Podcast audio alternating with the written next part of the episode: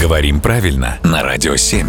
Володя, доброе утро. Доброе утро. Ты знаешь, меня с детства забавляло, когда кто-то хвастался покупкой из блошиного рынка. Мгм. Так вот, достает он баночку с блохами Мгм. и хвастается, вот я с блошиного рынка. Мгм. Там же блох на рынке не продают. Ну, сейчас, в общем, нет. Хотя и раньше не продавали, но они там водились. Мне, пожалуйста, килограммчик.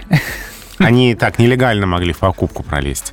А, Как раз, да, предполагают, что название «блошиный рынок» появилось потому, что когда эти первые рынки стали появляться, то особой гигиены там не было. Очевидно, нет. Ну и, кроме того, там же продавались разные старые вещи, ну, или Мгм. сейчас Ну, продаются. Вся суть в этом. Да, и они могли быть нестерильными, и Мгм. на них могли быть пассажиры, скажем так.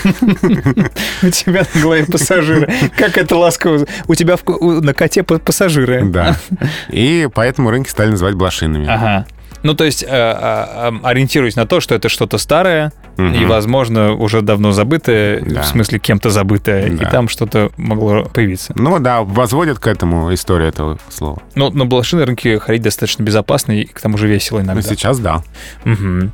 Вспомнил, кстати, был на блошином рынке в Питере недавно. Чего там только не продают. И какие-то противогазы, и старые чашки, и блюдца, и, короче, прям совсем э, чего там только нет. Спасибо, Володя.